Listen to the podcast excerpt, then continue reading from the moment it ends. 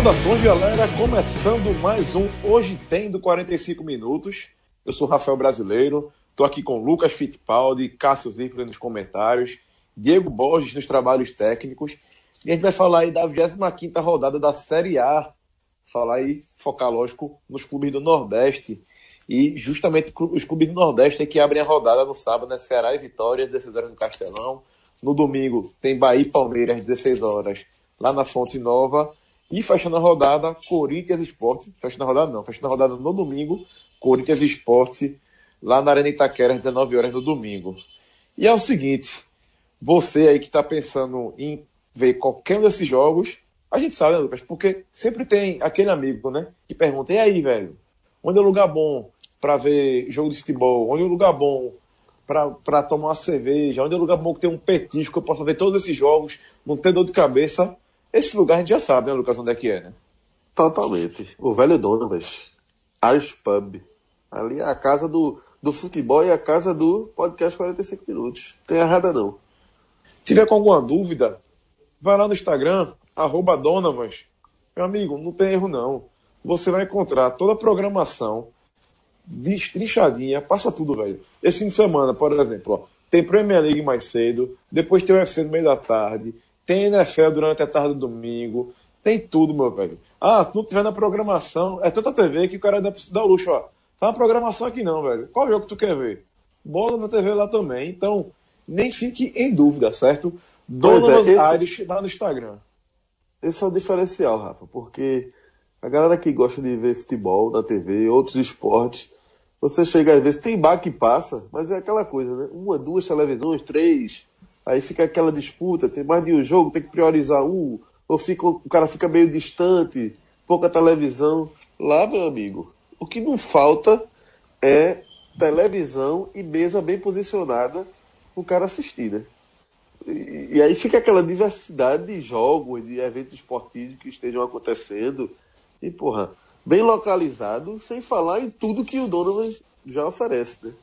Em termos de diferenciais que a gente já conhece, né? da comida, bebidas, o velho chopp que só tem lá, o Guinness, né? Que é o melhor do Isso. mundo. Né? Então, assim, é brincadeira. O cara falando meu amigo, agora tu fala assim, uma sacanagem aqui, Lucas. Porque eu não vou dizer que esse ano não, porque todo ano começa assim. Quando começa a Premier League, eu começo a assistir direitinho no sábado. Esse fim de semana mesmo aí tem um tal de Tottenham Liverpool porque a turma já tá animada. Esse Mas eu fico imaginando, foda. rapaz, sábadozinho, hora do almoço ali, o cara cheirar de dona, mas tomar um guinezinho, assistir a Premier League. Oxe, vou é ter que me organizar pra fazer espírito, isso. Né? É, é pra entrar no espírito da coisa, né? Totalmente. Apesar dos irlandeses serem putos com os ingleses, meu amigo. Mas é pub, é futebol. É pub, é. Oxi. Vou me organizar pra fazer cultura. isso qualquer dia desse, viu? Tem que Vamos ter, marcar? tem que ter. Vamos embora. Sabadão a gente chega lá pra assistir, porque Premier League lá passa todo sábado, é garantia, mano. Quer dizer, como eu falei, passa tudo.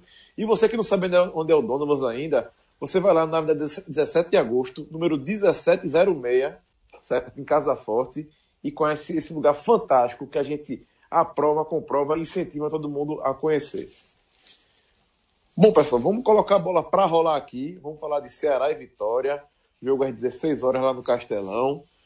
O Ceará é o 18 com 24 pontos, certo? Vem nessa sequência aí de duas vitórias e um empate. Venceu nada mais, nada menos aí que Flamengo no Maracanã e Corinthians no, no Castelão. Depois empatou com o América Mineiro fora de casa. Poderia dizer que tá, está num bom momento. Só que o adversário dele está vendo um momento melhor ainda. O Vitória, meu amigo, não perde há quatro jogos, três vitórias e empate, e nem que sofre gols. Eu já até brinquei no, no telecast aqui. Se eu falo isso pro torcedor do Vitória há dois meses atrás, ele fala, espera aí, tá de brincadeira. Daqui a dois, em setembro, tá dizendo que o Vitória vai fazer isso. É mentira, é mentira. E fez, meu velho. E agora eu vou convidar aqui o maestro Cássio Zipoli. Que é que, quero saber o que, é que você espera, Cássio, desse grande clássico aí do Nordeste na Série A. Um jogo aí importantíssimo para as pretensões das duas equipes. Para o Vitória, porque pode solidificar ainda mais esse, esse bom momento, se afastar de vida da zona de rebaixamento, começar até a sonhar com a Sul-Americana.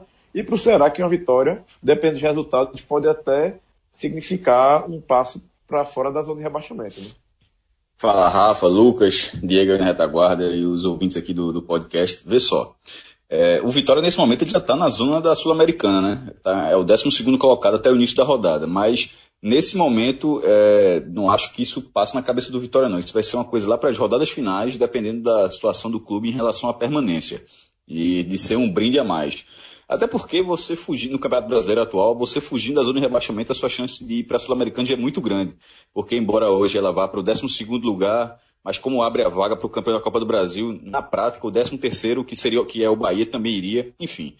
É, o Vitória hoje, mais do que está nesse G12, que é um, enquanto a vaga não abre, o que o certo são as seis primeiras da Libertadores, depois mais seis da Sul-Americana, é o fato de que o Vitória começa a rodada com cinco pontos acima da zona de rebaixamento. É, a zona de rebaixamento que deu até uma pressionada essa semana, porque teve um jogo atrasado, Chapecoense e Atlético Paranaense, e a Chapecoense virou o jogo para cima do Atlético, é, saiu da zona de rebaixamento, inclusive dificultou um pouco mais para para sair de lá as contas, tanto de, do Ceará quanto do próprio esporte, que os dois perderam é, é, posições. Né? É, isso, no caso do, do Ceará, é, é óbvio que o momento parece, o momento parece muito mais positivo agora. A, as duas vitórias que ele conseguiu, mais do que o, o empate na última rodada, mas as vitórias sobre Flamengo e Corinthians deram um gás que não se esperava mais para o clube do pro, pro Vozão. Tanto que esse jogo acabou mudando de, de, de campo mais uma vez. Né? Na, nessa volta, durante o brasileiro, o Ceará tinha feito um pedido à CBF, uma solicitação para que ele começasse a mandar os jogos no PV, é, para dar um, um, aspecto de caldeirão, pressionar os adversários, enfim, dar uma sacudida em relação à campanha do time. E aos poucos ele foi se libertando disso. É, teve contra o jogo contra o Corinthians, não foi por causa da, da, vitória sobre o Flamengo, porque já tinha sido marcado antes. Ali foi mais uma questão de renda, e até fez certo, porque a renda foi mais de um milhão de reais, e o Ceará precisa de dinheiro também. E venceu o jogo, ou seja, foi ótimo ter ficado ali. Mas contra o Vitória, teoricamente esse jogo era para ser no PV. E na, não só o Ceará acabou bancando esse jogo para ser no Castelão, como ainda fez uma campanha de 50 mil pessoas. É, à tarde, eu não sei se deve ter, provavelmente deve ter tido uma atualização à noite, mas na última vez que eu vi no, no perfil oficial do Ceará, estava mais de 13 mil ingressos vendidos, mas com uma procura muito boa. Não sei se vai dar 50 mil, mas não precisa dar 50 mil para ser um sucesso. É, se der 25 mil, 30 mil pessoas, ou seja, seriam públicos muito maiores do que haveria no, no Presidente Vargas. E creio que deve ter pensado na setorização para ter um mínimo de atmosfera competitiva. Não dá para ser 20 mil pessoas no anel superior e ali aquele anel de baixo, que do lado do campo ninguém. Isso aí é um erro muito, é um erro muito grave. Mas o Ceará aposta muito nessa rodada, porque é, além do bom momento do time, o, Via, o Vitória, mesmo o Ceará sendo 19 e o Vitória 12, sete colocações de diferença, mas o Vitória ainda é, para o Ceará, um, um adversário direto. Tanto é que se vence, ele iria a 27, o, Vitória ficaria com 29, ou seja, reduziria para dois pontos a diferença, faltando 13 rodadas. É claro que é um adversário direto, mas precisa ser mantido nesse, ele precisa ser mantido nesse alcance. Uma derrota uma derrota para o Vitória deixaria primeiro o Ceará continuaria na zona de rebaixamento e, e largaria completamente esse adversário específico. E assim para quem está lá da zona de rebaixamento você não pode focar só um time para você fugir do Z4 você tem que ter vários por isso que o Vitória o próprio América Mineiro mas ainda já está um, tá um ponto na frente mas pelo momento do time isso talvez seja médio prazo mas a curto prazo o Vitória é um adversário direto do Ceará mesmo que o Ceará eventualmente não saia da zona de rebaixamento nessa rodada. Embora, acho que se ganhar, a chance é muito grande. Porque se ele vence, ele vai a 27, ele só, ele só voltaria para a zona de rebaixamento se a Chapecoense ganhasse do Internacional, do líder internacional na segunda-feira, o jogo será em Chapecó, é o jogo que vai encerrar a rodada. Se o Vasco vencer o, o clássico contra o Flamengo em Brasília, e se o Sport vencer o Corinthians na, na, na arena no, lá em São Paulo. É muito difícil que, que essas coisas, que esses jogos aconteçam. Então, o, na verdade, o resultado mais fácil de todos, o mais factível é justamente a vitória do Ceará sobre o Vitória. Isso que ainda transforma a situação do Ceará muito mais é, favorável nessa rodada. É, é um jogo, sim, de, de afirmação para um time que faz uma volta de Copa do Mundo excelente, com cinco vitórias desde que a Copa do Mundo é, voltou, foram 12 rodadas, né? Foram 12 rodadas antes da Copa e 12 rodadas depois da Copa. O Ceará fez 19 pontos depois da Copa, tem feito 5 antes da Copa. É, é, um, é um novo time sobre, sobre, a, é, sobre o comando de Lisca. Quanto ao Vitória, é, ele, ele tem um empate completamente a favor, porque veja só, se eu estou dizendo que o Ceará é, enxerga o Vitória como um confronto direto, isso vai, é mão dupla. É óbvio que o Vitória tem, enxerga da mesma forma. Ele está bem lá na frente. Você, Rafa, você fez até pergunta sobre a Sul-Americana e isso, se no Vitória permanecendo, ficando nessa, nessa faixa da, da, da, tabela, é óbvio que ele vai querer, mas nesse momento o Vitória olha ali para o Z4 para. É, é, esse é o, é o, o fato primordial para o clube nesse momento. É um clube que estava quase afundado e não é por causa dessas últimas quatro rodadas, com 10 pontos em 12 disputados, que essa situação mudou. O empate, nesse caso, para o Vitória, primeiro, o Paraná está quase fora da briga um empate com o Ceará já deixaria, ou seja, pelo menos dois times praticamente fora do alcance do Vitória, porque já seriam esses cinco pontos mantidos contra, contra o Ceará, o Vitória seguindo seu caminho, voltando para o Barradão, e o Ceará perdendo, perdendo a chance de ganhar um confronto direto em casa. E considerando que o time tinha a pior defesa da competição, detalhe, ainda tem, com 40 gols sofridos, mas não sofre a 4, ou seja, essa estatística ela vem sendo diminuída rodada a rodada, a média de gols sofridos. Basta ter esse desempenho pelo menos em termos de resultado, porque em alguns jogos teve até o aperreio, né? como foi o do Atlético Mineiro e o próprio jogo, o último jogo contra o Vasco. Mas se a defesa continuar fazendo seu papel, porque o ataque não vem fazendo tanto assim, o ataque é bem. O ataque do Vitória vem sendo bem econômico, a, a chance do Vitória pontuar do Castelão é bem real. Mas eu acho que passa muito mais pela defesa, que eu acho que muito mais pelo ataque, porque a defesa ela vem numa retomada de confiança e o ataque não. Neilton vem mal, é, André Lima não acerta nada, aí o Vitória vai continuar dependendo de uma jogada, um, um lance individual de Eric, para de repente sair com algo mais do, do, do Castelão. Mas é um jogo muito bom para abertura de rodada e que é para todo mundo do nervosão ficar atento, porque é justamente isso que a gente estava falando. Não é aquele jogo Ceará contra o próprio Flamengo, como é um jogo bônus, assim, no sentido de que ó, você bota na tabela que você vai perder esse jogo. Se você conseguir algo mais, ok. E, ou seja, os outros adversários não ficam atentos a esse jogo porque você considera um resultado consumado. Esse não. Esse, qualquer que seja o resultado entre Vitória e Ceará, ele, ele, ele tem uma carga de influência muito grande sobre todo mundo nervosão aí. Então, para a gente que acompanha essa faixa da tabela, é um jogo muito interessante. Lucas Fittipaldi, duas equipes chegam em momentos positivos e com, vários, com, esses fatores aí que Cássio falou. O que, é que você está esperando da, da partida? Seja bem-vindo mais uma vez. Fala Rafa, fala Cássio, Diegão aí na retaguarda, ouvintes. É, Rafa, esse jogo, é, já pegando o gancho aí que Cássio já tinha colocado, você reforçou, é, realmente é um jogo diferente, né? Porque envolve tem muita gente prestando atenção nesse jogo, né? Todo o nervosão diretamente envolvido e, sobretudo, para os envolvidos diretamente, né? Vitória e Ceará, para as duas equipes. Né? É um jogo que realmente tem, muito, tem muitos atrativos né? em torno dele, repleto de atrativos. E fazendo até uma analogia com o tênis, o tênis você tem um termo que se chama big point, né? que é alguns pontos do jogo eles são mais importantes do que outros. E o tenista sabe quando ele está disputando um big point, porque é um ponto que pode ser. Alguns pontos são determinantes para uma vitória no jogo de tênis. E fazendo até uma comparação, diria que esse seria um big game, vamos dizer assim, né? um jogo-chave, tanto para a vitória quanto para Ceará, em relação ao que pode ser o futuro desses times no campeonato. Né? Um jogo, tudo que vocês já falaram, um confronto direto né, de Vitória e Ceará. Os dois times vêm num momento muito bom, né? Acredito que até seja o melhor momento de ambas as equipes no campeonato, né? Tem essa coincidência. E, e eu acho que é um jogo que você tem duas formas de enxergar muito claramente, né? tanto pelo prisma do Ceará quanto pelo prisma do Vitória. Né? Nesse sentido também é um, é um jogo diferente. Porque muitas vezes a gente vai analisar um jogo pô, sabendo que um adversário é muito mais favorito do que o outro, porque tem muito mais qualidade técnica, porque vem num momento muito melhor. Enfim, esse não, esse você pode encontrar, tanto do lado do Ceará como do lado do Vitória, é, visões, realmente uma visão diferente para cada. do que pode ser essa partida, para cada time.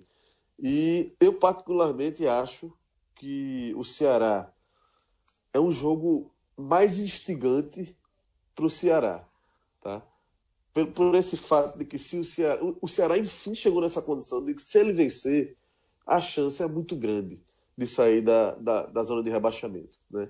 Por tudo que Cássio também já falou aí, né? A combinação de resultados, é, a não ser que dê uma zebra grande, o Ceará vencendo a partida, provavelmente ele sairá dessa zona de rebaixamento. Se você imaginar quanto o Ceará precisou remar para chegar nesse ponto, então imagina a expectativa que existe hoje né, em todo o estado, né, lá em Fortaleza, na capital, e em todo o estado, o torcedor do Ceará, né, vai, como se diz na gira, assim, vai babando para esse jogo, né? Você lendo as matérias, acompanhando é, o entorno dessa partida, né, algumas declarações, até o Valdo, jogador do Ceará, dizendo é final de Copa do Mundo, né? Tem uma matéria que o título era esse, ele disse, é final de Copa do Mundo pra gente. Né? O Ceará está se colocando, ao meu ver, até uma pressão maior do que o próprio é, Vitória nesse jogo, né? É, mas assim, é, eu acho que é, o Vitória também tem os seus motivos, né? O Vitória é, Carpegiani completou agora um mês do comando e pô, o Vitória a sua forma ali, mesmo você mostrar aí no grande futebol, né? mesmo você ter um futebol que convença, mas são três vitórias, né? Já sob o comando Carpegiani, são quatro jogos sem, sem levar gol, então assim, é um momento. O Vitória não tinha, ido, não tinha tido ainda nenhuma sequência no campeonato como essa. Né? Então ele chega embalado, né? não deixa de ser, chega embalado, e num jogo que ele olha para o seu adversário, um adversário do seu porte um adversário do seu patamar. Então é, é uma chance também do Vitória é, é, confirmar, né? Essa, essa, se reafirmar no campeonato, né? se afastar mais ainda dessa zona de rebaixamento e tentar cravar esse novo momento sob o comando de, de Carpegiani. Tá? Eu ainda, olhando previamente, no pré-jogo, eu vejo um jogo mais para o Ceará. Tá? Eu acho que o Ceará chega mais pronto para esse jogo.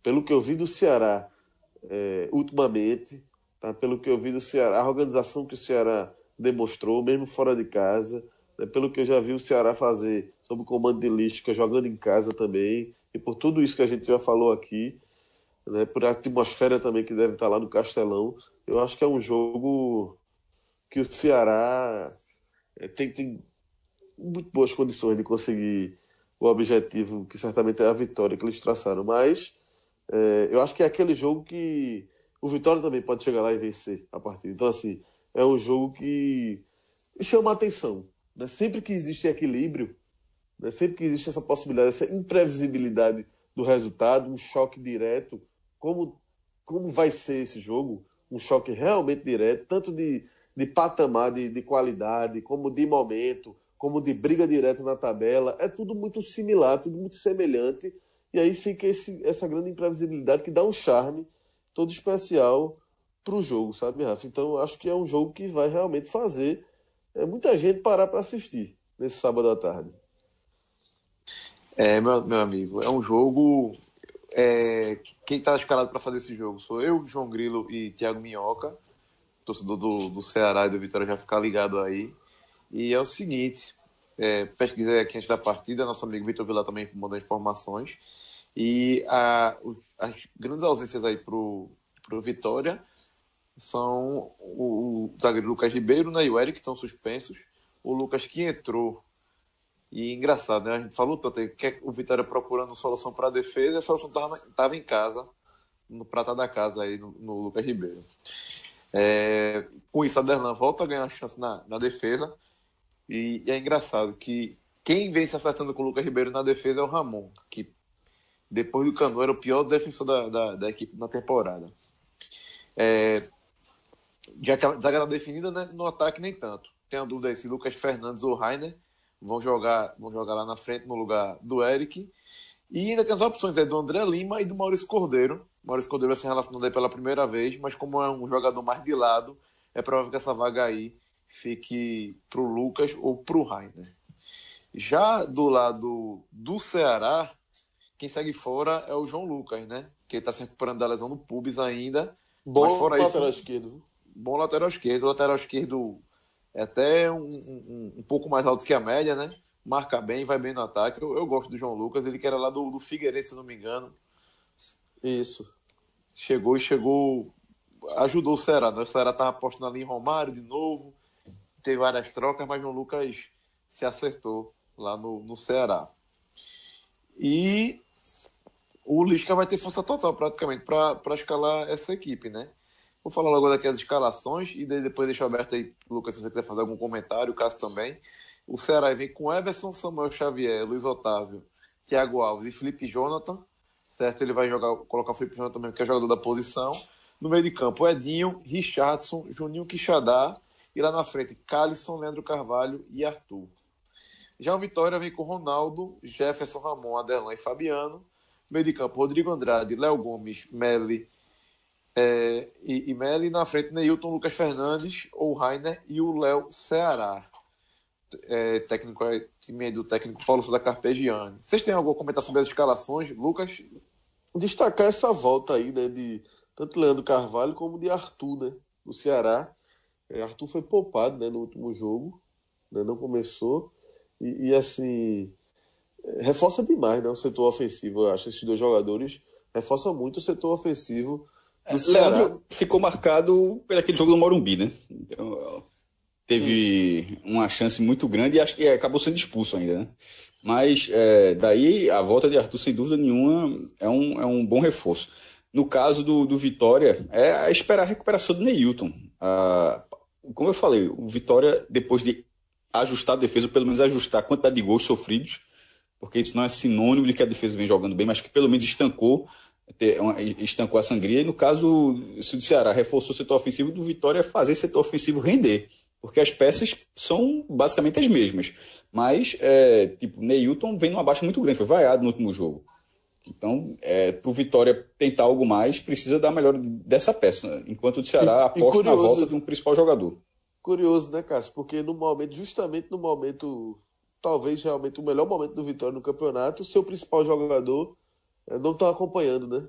Esse momento, né, por essa dificuldade que o Vitória tem, tá tendo, né? De, que, que até. Menos de, um, menos de um gol por jogo.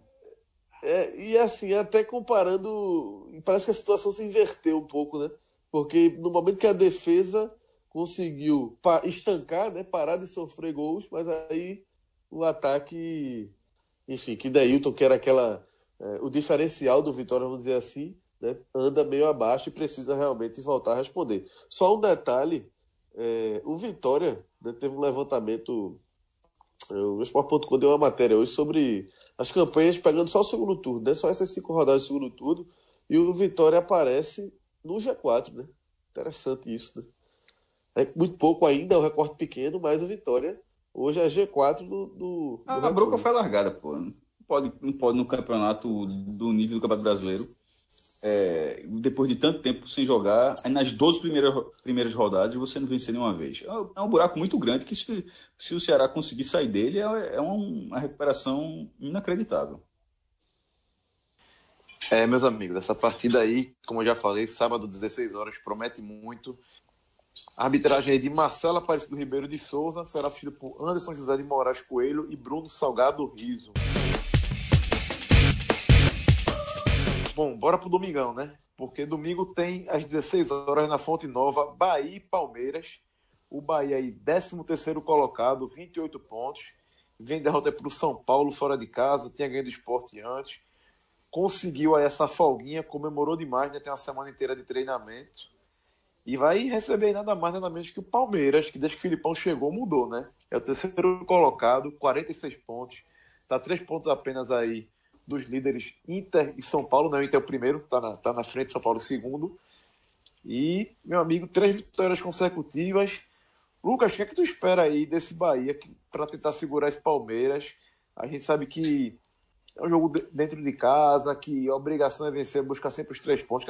Três pontos tem que buscar sempre mas um adversário para lá de complicado, né? Complicado, Rafa. E assim, é um cenário de, de pressão, né, para o Bahia, né? O Bahia, ele realmente, nesse mesmo, tinha acabado de falar aqui do recorte ainda curto do segundo turno, mas que coloca o Vitória dentro do G4. O Bahia, o inverso, né? O Bahia perdeu quatro dos cinco jogos do turno até agora, né? Então, é, confirma aquela situação de que o Bahia não consegue deslanchar, né? O Bahia já teve, ensaiou, esboçou alguns momentos, alguns bons momentos, parecia que ia engrenar, né? Mas recentemente agora sob o comando de Anderson, parecia que ia, mas novamente não foi, né? E existe então sempre uma frustração, porque é senso comum de que o Bahia tem o melhor elenco né, do Nordeste, é um time mais qualificado, com mais potencial, mas na prática é, não consegue, não consegue engrenar. O Bahia em nenhum momento conseguiu vencer duas seguidas no Campeonato Brasileiro. A verdade é essa. Aí você vai ter um jogo contra o Palmeiras que você já falou aí. É um time que é, é evidente que vai que traçou como objetivo agora principal brigar por esse título brasileiro. Está né? na Copa do Brasil, mas já perdeu o primeiro jogo em casa para o Cruzeiro na semifinal. E mais do que nunca, o brasileiro é objetivo, ele está perto ali dos líderes, né? É o líder desse segundo turno, né? Desse mesmo recorte aí do segundo turno, lidera, né? vem embalado. É, então é um cenário que já se apresenta complicado. Agora, e o Bahia já mostrou que ele, que ele consegue é, elevar um pouco o nível. Quando ele, quando ele enfrenta adversários mais qualificados, ele, ele também consegue encarar esses adversários é, de um patamar desse Palmeiras que ele vai enfrentar é, neste domingo, né? Então eu acho que o torcedor do Bahia ele, ele se agarra um pouco nisso também. Né? É mais de uma ocasião de que, em que o Bahia, é, sobretudo dentro de casa, né? como é o caso do jogo desse domingo, né? Fora de casa até menos, mas em casa o Bahia já fez bons jogos, jogos que animaram o seu torcedor. Né? E, e eu acho que assim, para esse jogo especificamente, você tem ali peças que quando você vê no papel, né, daqui a pouco tu vai detalhar aí, Rafa, mas a gente sabe que Marco Antônio e Elber, por exemplo, que são dois jogadores que estão pintando aí como titulares, jogadores que têm qualidade, muito velozes, né? você imagina o Zé Rafael ali por dentro, com o Gilberto na frente. Né? É um time que você vê condições de conseguir também agredir o adversário, né? Com condições de incomodar mesmo o Palmeiras, né?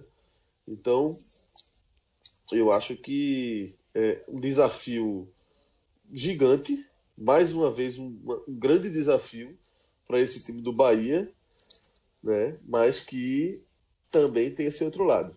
O torcedor do Bahia, não acho que o torcedor do Bahia vai para esse jogo cabisbaixo ou achando que não dá, não. Tá? Eu acho que é um jogo que é, vamos para o jogo, sabe? O Bahia tem condição de, de jogar. Agora, a vitória é, é... precisa nem dizer aqui o grau de dificuldade que o Bahia vai ter nesse jogo. Cássio Zirpoli, jogo dificílimo e você que é um homem que gosta de histórico eu vou trazer um dado aqui que Cássio Cardoso, nosso amigo, mandou. Diz que o Bahia não vence Palmeiras em Salvador por qualquer competição desde 1988, meu amigo. Lógico, o histórico não entra em campo. Cada jogo tem a sua história, mas é, um, é um, um, uma marquinha que com certeza incomoda, né? Rafa, 29 anos só em Salvador, não no histórico geral. Só em Salvador. É bronca, meu amigo. É assim, é, é basicamente é, as pessoas que viram o Bahia ser campeão brasileiro. Porque 29 anos dá exatamente isso. Da, o time foi campeão brasileiro em 88, faz 30 anos agora, então desde 89 não tem uma, uma vitória. É basicamente a mesma geração de torcedores. É muita gente aí que não que não viu algo do tipo em casa. Mas, enfim, é, é, é aquele tipo de estatística que só vira, vira fantasma com o tempo, né? Porque, assim, ganhar do Palmeiras, é, você, tem dificuldade contra qualquer time, mas você passa 20. Não é que você não enfrenta o Palmeiras há 29 anos, é porque o Bahia jogou inúmeras vezes em Salvador contra o time. E a cada jogo que isso aí a gente vai ser lembrado, é, ou seja, é uma oportunidade até para o Bahia tirar logo esse fantasma. Agora, ele pega um Palmeiras num, num momento é... Na verdade, todos os momentos que, que, o Bahia enfrentou o Palmeiras esse ano foram ruins. Porque na, no, no começo do campeonato, é, pegou um Palmeiras completamente aceso no brasileiro, foi atropelado. Quando pegou na Copa do Brasil, já foi com o Filipão estreando a, no, no, no, jogo de, no jogo de volta.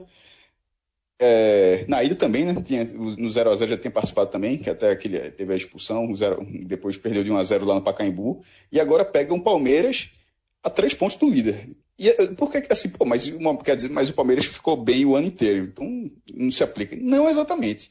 Durante vários momentos desse Campeonato Brasileiro, o Palmeiras ele deu, inclusive tanto que trocou de técnico, né? tanto que o Filipão chegou durante a competição. É, o Palmeiras teve algum, alguns momentos bem ruins na, na competição.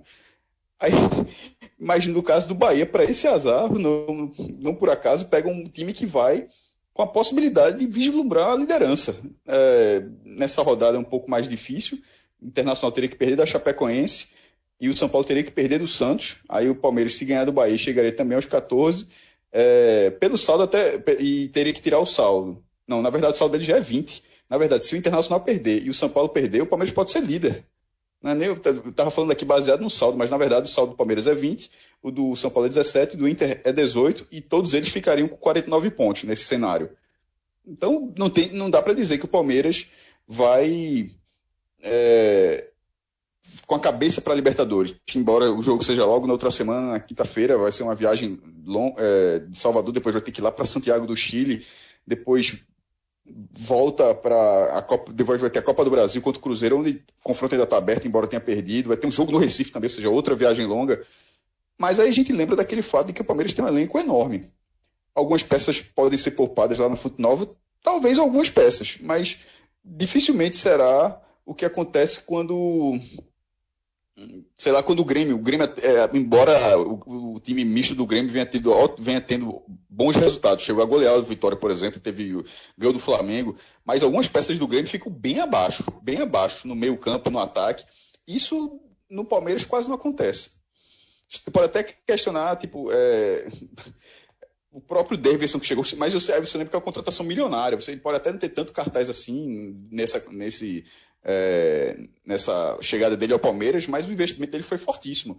E é porque são tantos bons valores lá que de vez em quando alguns saem do banco e você nem lembra. No gol, por exemplo. Vamos supor que foi o Everson que jogou no jogo contra o Cruzeiro. Aí vamos dar uma folguinha pro cara, aí tem Praz, tem Jailson, que foi campeão brasileiro. Pô, os caras têm três goleiros que qualquer um deles que é, seja escolhido para a partida, você não vai dizer que o Palmeiras está jogando com um time misto. Você pode até, numa precisão jornalística, para dizer, ah, em relação ao último time, só três jogaram, mas assim, quatro jogaram. Mas aí você considerar que uma, uma, nessa suposição que a mudança de goleiro for, for nesse nível, enfim, Palmeiras, é, Filipão vai rodar o time do Palmeiras, mas a tendência é de um time mais forte do que o Bahia, inclusive.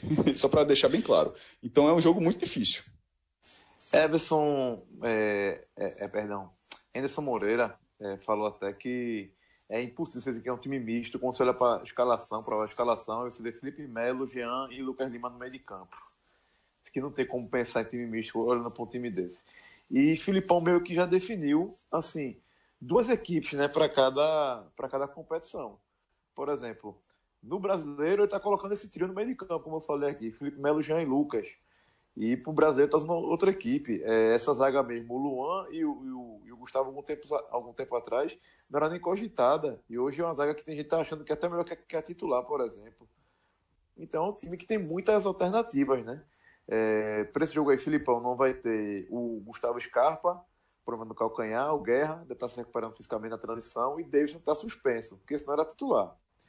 Com isso, quem deve ganhar uma vaga no ataque é Papagaio, que é um atacante da base, que recebendo muitos elogios é, do, do, do, Filipão, e deve ser o titular, certo? E o Palmeiras deve vir aí com Everton no gol, Marcos Rocha, Luan, Gustavo Gomes e Vitor Luiz. Meio de campo, como eu falei, Felipe Melo, Jean e Lucas Lima. Mais na frente, Johan, Arthur e o Papagaio. Já o Bahia é, não vai ter o Anderson, tá? O Anderson tá fora, o goleiro. Quem, quem voltou gol é o Douglas, que já se recuperou de lesão também vai poder voltar. Engraçado, esse ano o Bahia ficam, já, já é, os, os, dois aí, o Anderson e o, e o Douglas já trocaram de a posição várias vezes, por vários motivos, lesão, forma mesmo. E a outra dúvida é Thiago. Não sabe se Thiago joga ou não na, na zaga, porque ele está com algumas dores na, algumas dores na coxa direita e é dúvida. Tirando isso, o Bahia teoricamente estaria resolvido. Poderia vir com Douglas, Bruno, Groli, Lucas Fonseca e Léo. Mais na frente, Gregory, Elton e Zé Rafael. E no ataque, Elber, Marco Antônio e Gilberto. Porém, porém, o Edson não, não permitia a, a, que a imprensa assistisse o treino da última sexta-feira. E o que, é que pode acontecer? É, o Marco Antônio pode sair do, do, do time para entrar do Flávio, dar uma segurada a mais, e Zé Rafael vai para a posição do Marco Antônio, certo? E por que isso? Porque o Bahia também não vai ter o Vinícius, que está suspenso, e o Alion não pode jogar por questões contratuais. E aí tá Reforço aí, viu, Rafa? É, reforço, é? Essa ausência de Vinícius aí, eu particularmente. É, é, porque é o seguinte: existe realmente essa possibilidade, porque Zé Rafael, é, ele joga aberto, né? Zé Rafael. Quando o Vinícius joga, por exemplo, Zé Rafael joga aberto. E Marco Antônio, tanto Marco Antônio quanto o Elber são jogadores que jogam abertos, né? E é por isso que Rafa, Zé Rafael viria para o meio, nesse caso, dessa escalação, né? Então, realmente tem essa possibilidade de manter Zé Rafael aberto e reforçar o meio de campo com Flávio, né? Isso mesmo, seria um modo de reforçar o meio de campo. Por ser o Palmeiras, né, até caberia. Eu só não acho que para um jogo que o, é tão importante para o Bahia ganhar nesse momento, se a ideia, a, a melhor opção seria entrar teoricamente um pouco mais, mais recuado. Cássio, tu tá gostando da escalação também? Tu mudaria alguma coisa em relação ao Bahia para pegar esse Palmeiras? Rafa, é, em relação a, ao time, o, o, goleiro Douglas eu acho que é melhor, vem melhor do que Anderson. Anderson vem tendo algumas, algumas falhas, um jogo goleiro bem regular, então nesse caso aí, talvez, na verdade, vem tendo um revezamento nesse setor, né? Meio que o Bahia busca uma regularidade das peças, mas eu acho que nesse momento talvez a, o melhor seja, seja Douglas. Com o meio campo que você falou do Palmeiras, com, com, com Felipe Melo, Jean e Lucas Lima, o papel de Gregory nessa, nessa partida vai ser muito grande. Muito, ele vai ter que ser um jogador para tentar batalhar da mesma forma, porque Felipe Melo vai fazer isso do outro lado. E o Bahia vai, contar, vai ter que contar também muito com Elton, que Gregory até vem tendo essa regularidade, ele até consegue fazer esse papel. Elton menos. É um jogador que mais visado pela torcida, sobretudo quando se compara ao cara que também está no mesmo setor. E Zé Rafael é o que, é o que o Lucas falou. É um, é um jogador para ter liberdade, não por acaso. É a especulação desde o começo do ano para a ida dele para o Palmeiras, né? Que vem despejando dinheiro e talvez despeje também em Zé Rafael. É o, é, se Gregory é o, é o motorzinho ali no meio campo para manter uma sustentação do time, Zé Rafael sem dúvida vai ser o escape, mas é, ele já é esse escape. Se Elber for realmente o titular dessa partida, Elber é que realmente precisa subir a média dele, porque Zé Rafael já vem, já vem cumprindo esse papel, já é, ele já faz esse. Assim, só fico lembrar para de repente. O torcedor do Bahia parece até óbvio, mas de repente, se tiver o do esporte, do Vitória, do Ceará aqui nesse momento aqui, Zé Rafael vai ser esse papel. Agora ele vai precisar do, do apoio, do, de, sobretudo de Elber. Eu iria com o Zé Rafael no meio, tá? E me agrada mais, Rafa, essa, essa formação com o Zé Rafael e com o Marco Antônio e Elber abertos e Gilberto lá na frente. Formação mais ofensiva, no caso. Eu também acho. Também acho. Eu prefiro, apesar de Elber não estar tá agradando muito os torcedores do Bahia, não, né? Tem um amigo meu torce do Bahia que meu amigo ele só falta enlouquecer com com com com Elber, mas vamos ver o que é que acontece. Mas ele faz raiva. Isso é do DNA dele. Ele é um jogador interessante, né? Veloz, até certo ponto versátil, mas ele. Elber tem isso. Ele nunca foi um jogador é, unânime para se firmar, aquele titular absoluto. Nenhum clube, eu acho. Nenhum clube. Bom, galera, essa, essa partida vai ter a arbitragem de Eber Roberto Lopes, que será assistido por Henrique Neu Ribeiro e Éder Alexandre. Bom, é, a gente já falou aí de Vitória, de Bahia, de Ceará, de Palmeiras. Todo mundo tá, parece estar tá bem preparado aí para o jogo, né? Aí a pergunta que eu vou fazer agora é a seguinte, Cássio Zirpoli. Eu quero saber se você está preparado. Quero saber se você já alongou. Se vou de chuteira. Só. Vai de chuteira? Alongamento ou... faz na hora. Ou só preparou... Isso é de alongamento, não. Ou isso, preparou... é, isso é H de preparador físico. Eu pensei que você só, só tem preparado a roupa de treinador. Então quer dizer que você vai jogar, tá confirmado. Vai jogar Não, mesmo? não, não, não. Não, veja só eu já vi inúmeros treinadores que trabalham de chuteira na beira do campo. Ou não tem?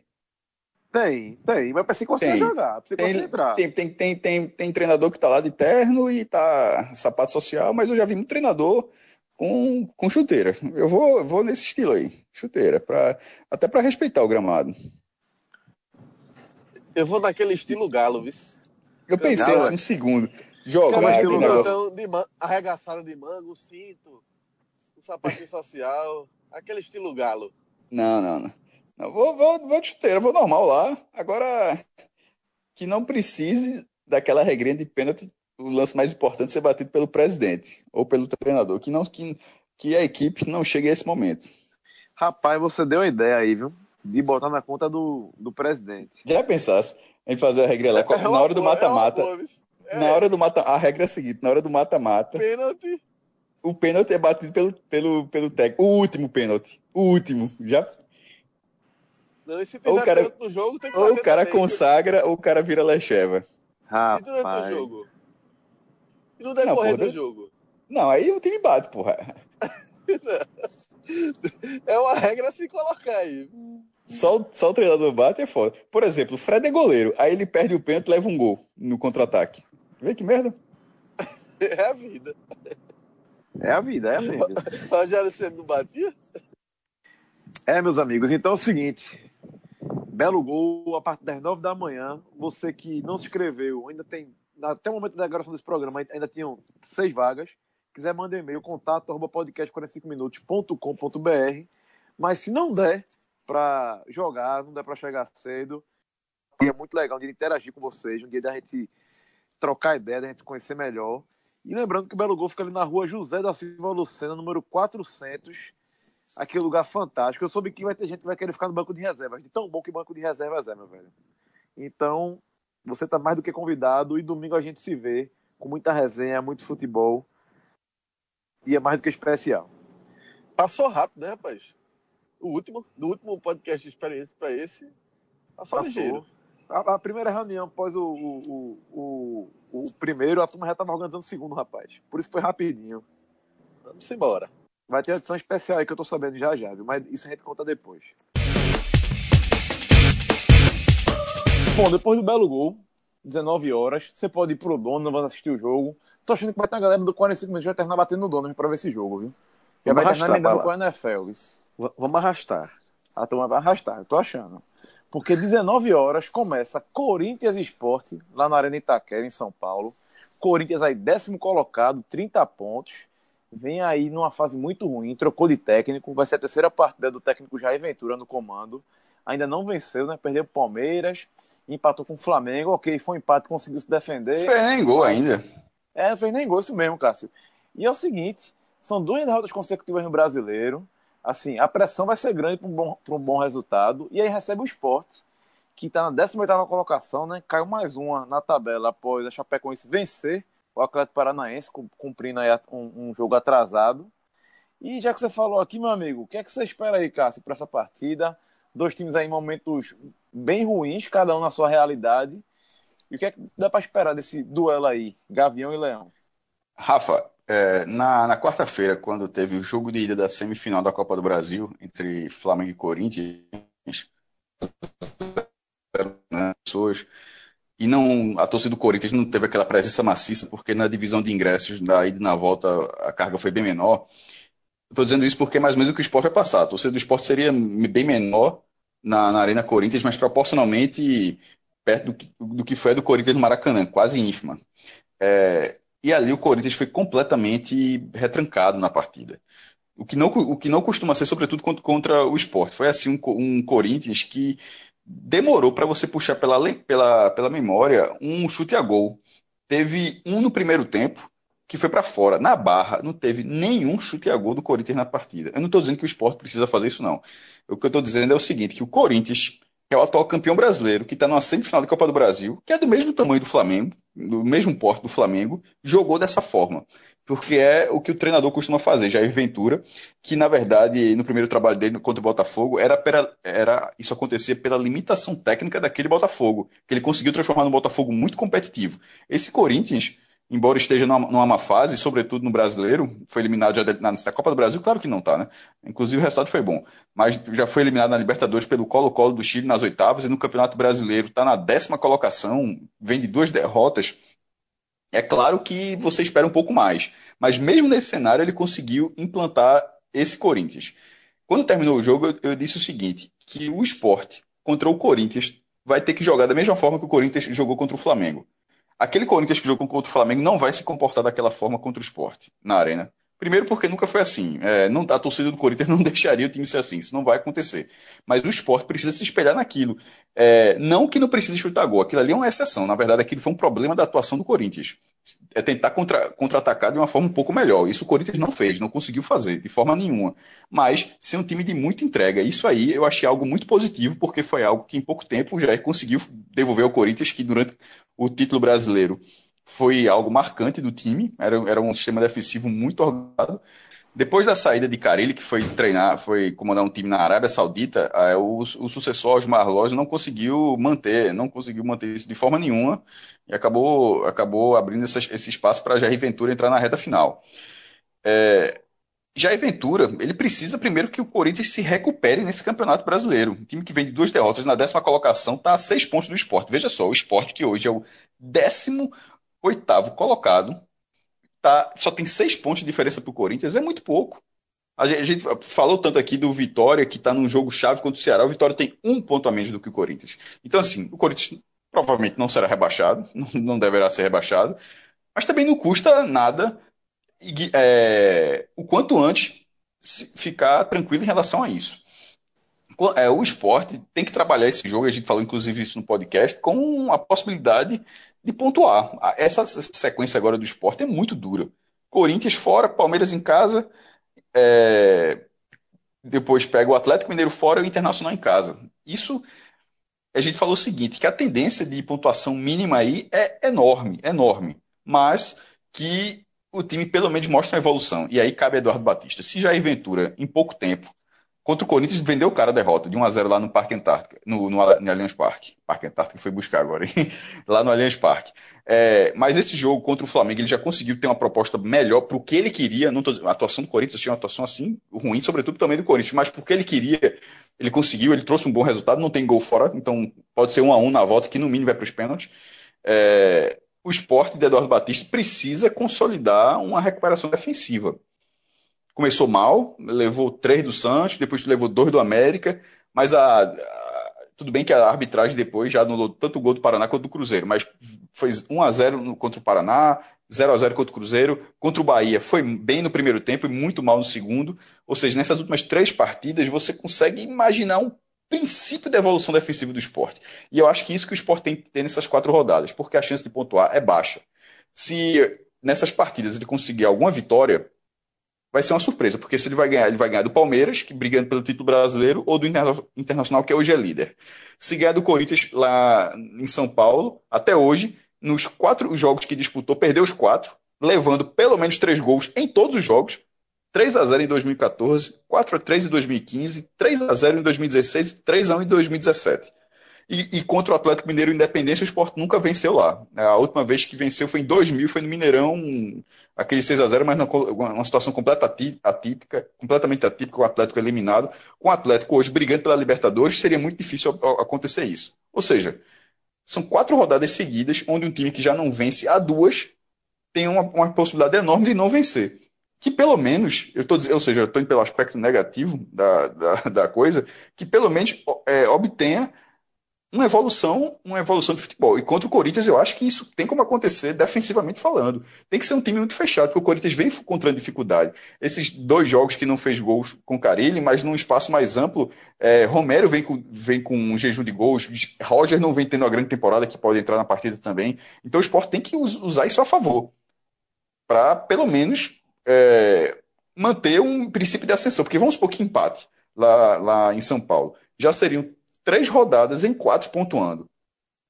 É uma, é uma ótica diferente de observar uma má fase tão duradoura quanto foi a do esporte. Lucas Fittipaldi, meu amigo, o que, é que você espera dessa partida? Você acha que o caminho por, é por onde Cássio está observando mesmo? Ou você acha que tem que tentar se aproveitar um pouco desse desespero do Corinthians aí? Tem que tentar se aproveitar, Rafa. Eu acho que é natural que o esporte tenha uma postura mais defensiva nesse jogo.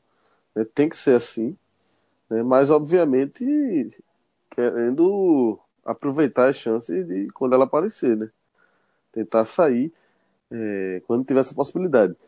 É, eu acho que o grande ponto de interrogação é a expectativa para saber como é que vai se comportar esse time que vai chegar modificado, né? É um esporte que tem uma, uma nova cara já. Né? E nesse jogo, desde o início, a gente vai ver um esporte bem diferente em relação ao que vinha sendo o esporte, né? Até esse momento do campeonato. Jogadores que não faziam parte, né? Alguns recém-chegados, alguns que ficaram muito tempo encostados. Né? Então você vai ter é, Marcão, né? Que é o cara que já começou como titular contra o Cruzeiro, mas mantido. Jair começando como titular, entrou muito bem contra o Cruzeiro, né? Veio da Série B do Juventude e deu uma esperança aí de uma, de uma nova dinâmica esse meio campo do esporte, né? Um setor tão criticado, né? Com, vinha jogando com o Felipe Baixos, com o David, é um grande problema do esporte e é muito cedo ainda, mas pelo menos quem entrou já mostrou mais do que quem estava jogando. Isso deu uma, uma vinha falando uma esperança a mais para o torcedor. Né? E você vai ter ainda outras peças, né? Você vai ter Hernando de, de lateral mais uma vez.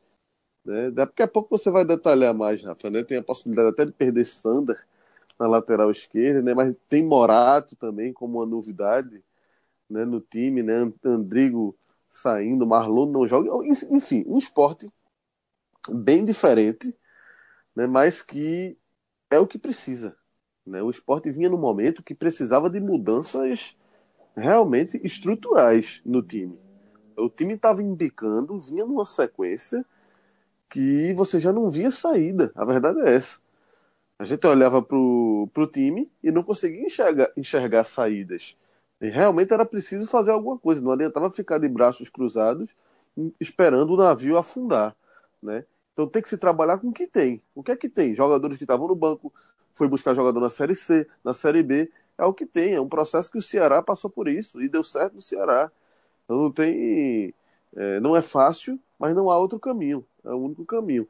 E nesses últimos jogos, é, Eduardo, depois de alguns jogos, enfim, o time conseguiu ter alguns momentos, pelo menos, de alguma evolução.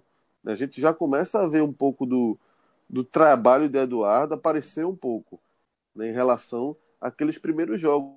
Né? Eduardo, logo na chegada, é, não teve aquele efeito imediato. Né? Então você viu o esporte jogar, perder para o Santos, depois teve a derrota para o América Mineiro, uma atuação, muito ruim em casa, né? uma atuação muito ruim de novo contra o Botafogo fora, né? enfim.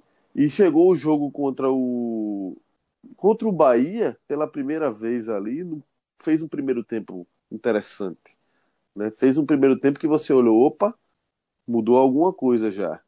Aí depois veio o jogo do Cruzeiro, fez um primeiro tempo ruim, né? houve essa oscilação, mas assim como o segundo tempo foi ruim também contra o Bahia, mas no segundo tempo já reagiu, que era uma coisa que fazia tempo que a gente não viu o esporte fazer um bom segundo tempo, muito tempo, eu nem me lembro quando falei isso até no telecast do jogo, nem me lembrava quando a última vez que o esporte tinha feito o segundo tempo minimamente interessante. Né? Então, assim, é, fica agora essa expectativa para saber é, o que é que ele vai conseguir contra o Corinthians extrair dos bons momentos que teve nesses jogos contra Bahia e Cruzeiro, né? Será que vai conseguir evoluir mais, né? Fazer com que esse com que o bom futebol que se viu em alguns momentos é, estender um pouco mais esse recorte, né? É claro que a postura vai ter que ser um pouco diferente, mas, por exemplo, contra o Bahia, o esporte entrou muito bem organizado. Era um precavido interessante, né? Que quando tinha oportunidade, chegou na frente teve chances claras, inclusive, de marcar gol e não marcou. Que vem sendo um problema grave, né? um problema sério do esporte né? nesse momento é a dificuldade nas finalizações, né? A dificuldade, até que está aparecendo as chances, né? É, o que era um problema há algum tempo, quando o time não conseguia criar absolutamente nada. É, recentemente, nesses últimos jogos, as chances até apareceram, mas faltou competência e qualidade para botar a bola para dentro. Né? Então, é, eu acho que tem que ir para esse jogo sabendo que é um jogo difícil, mas como o Cássio falou, o que conseguir arrumar lá em termos de pontuação tem que levantar as mãos pro céu e, e comemorar, porque um pontinho, ao meu ver, é precioso. Não tira o esporte da zona de rebaixamento, não tira, mas acho que o pensamento nesse momento não pode, não pode ser esse imediatista. A sequência é muito dura, como o Cássio já colocou aí. Então o esporte tem que ser frio, estratégico, inteligente nesse momento. Não pode viver num mundo de ilusão, tem que encarar a realidade. Tem que trabalhar essa saída da, da zona de rebaixamento pensando mais para frente. E nessa construção, um ponto seria, não só pela matemática em si, pelo peso que tem um ponto, cada ponto tem um peso muito valioso nesse momento para esses times que estão diretamente na briga contra o rebaixamento, mas numa questão de, de cancha também, de autoestima, de confiança, que isso reflete demais. Num time Exatamente. Que está sendo, que tá é sendo reformulado. Falando, Lucas mesmo que, que, que, mesmo que perca, e a tendência é que isso aconteça, será uma, uma grata surpresa se não acontecer, mas se, se o Sport perder o jogo, ele não pode é, é, perder, é normal, ele perdeu todas as outras partidas, mas contra o Corinthians lá, mas se, se perder esse jogo, que pelo menos traga, mostre algo diferente. Que se, agora, se for é, o mesmo time que, vinha definhando, mostrar, assim, tem que mostrar, cara, competitividade. Claro, exatamente. exatamente. É isso que o torcedor e, e isso. E isso você acaba pontuando mais cedo ou mais tarde. Isso. O torcedor do esporte, o que ele espera nesse momento, eu acho que é isso. Até mais do que a própria pontuação, né? É claro que o torcedor quer que pontue sempre. O torcedor, o torcedor quer que ganhe todo jogo. Mas, é, analisando de forma fria e racional, ele quer ver um esporte em condições de ser competitivo pensando nessa projeção de construção de um caminho para sair da zona de rebaixamento. Acho que o ponto hoje é esse.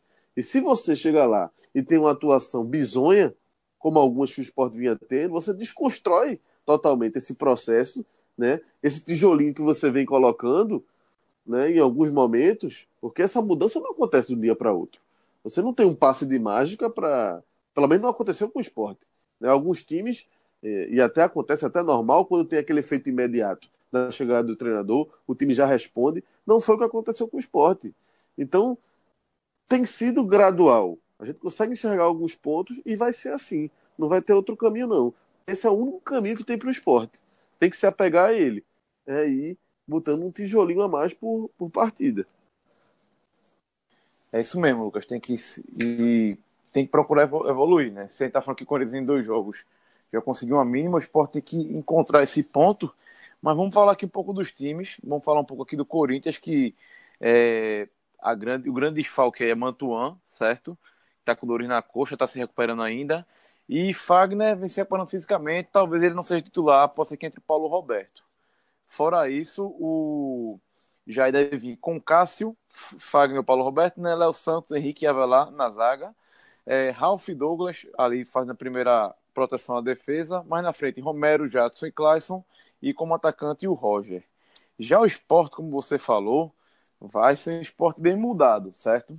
Por quê? É, não vai contar com o Ronaldo Alves, está suspenso, certo? Léo Ortiz entra. No meio de campo, o Andrigo vai sair por opção do, do, técnico mesmo, certo? E no lugar, como você já deu uma adiantada, também Jair vai ser acionado para é, fazer a função de volante adiant, é, e vai colocar Neto Moura para criação. Já Marrom essa é uma mexida jogar. importante, viu, Rafa? Depois a gente comenta, mas essa é uma mexida importante. Porque vai mexer diretamente em como o time vai se comportar, né, Lucas? Como, como, da onde, de onde a bola vai sair, né? É, porque ele vai colocar aí é, um meio de campo diferente no sentido de ter três jogadores que são volantes, né? Por mais que Neto Moura aí ele, ele entre numa função para ser esse terceiro homem, né? Para ser o meia, em tese, mas Neto Moura é um jogador que é, tem características é, de volante. Né? Houve até uma discussão, né? É, em certo momento da carreira dele que muito se questionou. Neto Moura é mais volante, é mais meia, pela falta de poder de marcação dele. Mas a verdade é que ele nunca se firmou como meia e foi muito mais aproveitado como volante. Volta a ter essa oportunidade de jogar um pouco mais adiantado como um terceiro homem. A princípio, para mim, a opção interessante, porque o esporte, até nesse sentido que Cássio falou, no papel é uma escalação mais precavida, é um cara que tem qualidade de passe, né, Neto Moura, né, que chuta bem também. Então pode ser, pode encaixar nesse novo meio de campo, né? É um, é um meio de campo completamente novo, que nunca jogou junto. Marcão, Jair, Neto Moura. Vamos ver o que é que sai. E a saída de Andrigo é absolutamente correta, né? compreensível, porque vinha sendo uma peça nula e não podia mais jogar. Então vai entrar Morato ali. Acho que Eduardo aí acerta também. E aí, para completar aqui as mudanças, é, Marlon não joga, né? Porque tem contrato com o Corinthians e Morato entra no lugar dele. E para complicar de vez, Sander sentiu a coxa no treino da, da sexta-feira, antes do, do jogo, né? Realizado na Ilha do Retiro, e virou dúvida. Hernando, que já estava atuar ali pelo, pela, pela direito, pode ser deslocado pro, pro lado, pro lado esquerdo e Raul Prata entra na direita. O que, é que tá achando dessa escalação, Cássio? Já que o Lucas deu ponto de vista aí dele. Prata é, um, é uma peça que tem que jogar. Assim, é, ele, ele, vinha, ele não se apresentou muito esse ano, foram muitas lesões. E na, na direita, com o Vink, até porque a escalação dele é, pode, você pode usar Vink como ponta, porque como lateral, o Vink ele faz parte dessa derrocada do esporte. Ele na marcação, ele na marcação é algo é muito ruim. Prata, se não tem uma grande qualidade ofensiva, tem pelo menos um pouco mais de estabilidade defensiva. E, é, é, é para mim é o que o esporte precisa primeiro organizar. É, é, o sistema defensivo. Assim, ele falou aqui nesse, nesse, nesse Hoje Tem dos outros times, aconteceu com Vitória, com o próprio Ceará, isso tem que acontecer com o esporte também, é o que o clube precisa focar. É, essa, a chegada do volante, muito, algo muito importante. Hernando fica nessa, né? Assim, pelo menos ele está titular, foi, já foi para direita, pode ser usado na esquerda, mas pelo menos ele está ali uma peça, mostra que é uma peça para é uma peça para fechar a defesa. Porque o Sport estava caminhando para ser a pior defesa da competição. Se aproximou do Vitória, que o Vitória parou de sofrer gols e o Sport continuou sofrendo. Deu uma, estabilizou um pouco nas últimas rodadas. Ah, nesse momento, eu acho que esse sistema defensivo está próximo do que o Sport tem de melhor nesse momento para ser competitivo. Agora, tem, é um, agora o entrosamento é pouco, é pouco tempo, o encaixe teria que ser muito rápido. Aí é aquela coisa, aquele tipo de coisa, você tem que torcer para dar certo também, porque o, o esporte não se preparou para esse momento. Chegar faltando 14 rodadas e ainda está criando um sistema defensivo. É uma. É, é, muito, é muito difícil. É muito difícil. E o meio de campo, Cássio? É impressionante isso, né? A 14 não, rodadas esse... do campeonato, você está remontando o time. Você veja, você tá Marcão. Tá você tá Jair e Neto Moura. Na primeira rodada, você imaginar. Claro que, é, que um universo de milhares de jogadores, não é dizendo que você tem que adivinhar que esse cara é jogado, mas que em algum momento da, da competição, o meio de campo do esporte seria com Neto Moura sendo o meio de criação, e eu acho correto, deixando claro, e que os dois volantes seriam um vindo da Série C e outro da Série B. É inacreditável. Assim, né? mas, nesse, mas nesse momento, talvez seja o melhor que o esporte pode fazer. Exato. Você hoje, veja o que é a situação do esporte hoje. Você, como o Cássio falou aí, é um time que precisa urgentemente é, se arrumar na defesa. Aí você tem um meio de campo completamente novo, que nunca jogou junto, vai jogar, mas tem que ser assim mesmo. E para completar, um sistema ofensivo que é o grande calo, que não funciona. Né? Então você tem os três eixos do time, a 14 rodadas, na reta final já, entrando na reta final do campeonato, e a gente tem três setores, os três setores do time absolutamente fora de contexto do que se espera né, para um time a essa altura do campeonato. Não é por acaso o esforço do, tá o esforço do esporte é, o esforço do esporte para cair é gigantesco. É gigantesco. O que o esporte fez nesse ano, em termos de futebol, é um negócio assim, é inacreditável. E não são erros que você vai ver do, no, que depois que acontecem, não, porque obviamente é muito mais fácil de apontar, é você apontando antes. É, enfim, mas fica porque toda vez é sempre importante lembrar que essa situação ela não é uma situação pontual, ela é uma situação que vem desde janeiro, de uma preparação horrível. Mas nesse momento, é, o, esporte tem muita chance de escapar. Porque está um ponto atrás da zona de rebaixamento. Detalhe, até quarta-feira não tinha nenhum ponto, estava só no critério de desempate é, de saldo de gols, mas aí a Chapecoense foi para 25. Mas de toda forma, se o esporte empatar a Chapecoense perder, o esporte teria mais vitórias do que a Chapecoense, ou seja, a distância é mínima. Ele está muito na briga. O que não tem é futebol para briga. Esse é, esse é, o grande, é a grande questão. Em termos de tabela, a tabela ainda, apesar de tudo, a tabela ainda está no, no, jogo do esporte. Ele vai, ter um, ele vai ter uma sequência muito dura agora, mas depois tem uma sequência mais, com mais facilidade. Por isso que eu falo que o esporte tem que chegar com nível, se ele não pontuar agora, que nessa sequência mais branda, que ele chegue com nível de competitividade. Ele, o, o que não pode acontecer é, nessas quatro partidas, elas não servirem nem para que o esporte chegue encaixado para os jogos onde ele está obrigado a pontuar. Porque nesse, nesse agora, ele vai tentar pontuar, mas é, você não pode ser obrigado a vencer o Corinthians para não ser rebaixado. Obrigado a vencer o Corinthians em São Paulo para não ser rebaixado. Quando isso acontece, é, é cachorro em vela preta. Então, é, o esporte precisa finalmente, a, nesse, porque no, na primeira metade da competição até teve, né? Mas depois da Copa não. Nessa volta da Copa, ele precisa aproveitar esse tempo. Acho, ainda acho possível. E só sobre o time, só uma última, um último detalhe, é que, assim, a minha visão é de se lamentar bastante a ausência de Vink. Porque ele até vinha sendo trabalhado para ser titular, né? Nesse jogo, como ponta, né? Jogando ali com o que ele tem de melhor, né? Que é a parte ofensiva. Exatamente. Hoje que, é, é a única posição feito, que ele pode jogar. É, ainda que ele não tenha feito um bom jogo contra o Bahia, mas assim, eu, eu entendo e, e, e, apoio a insistência de, de, Eduardo, porque é um cara que já mostrou que tem uma característica ofensiva e, e dentro da carência do esporte, hoje do setor ofensivo, realmente pode ser uma alternativa por ali. Mas acabou que acabou sentindo, né? Durante a semana e saiu do time, enfim. Entra, vai jogar Rogério, vai jogar Morato, os dois abertos, né? São os dois pontas em tese aí. Bom, para finalizar, vamos ler aqui a escalação de esporte certinha, certo? Deve ser Magrão, é... Hernando ou Raul Prata lado direito, Léo Ortiz, Duval. E aí a dúvida, Sander ou Hernando, né? Se Hernando deve ter deslocado. É, no meio de campo, Marcão, Jair, Morato e, e Neto Moura né, na armação. E mais na frente, Rogério e Hernando Brocador, time do técnico Eduardo Batista.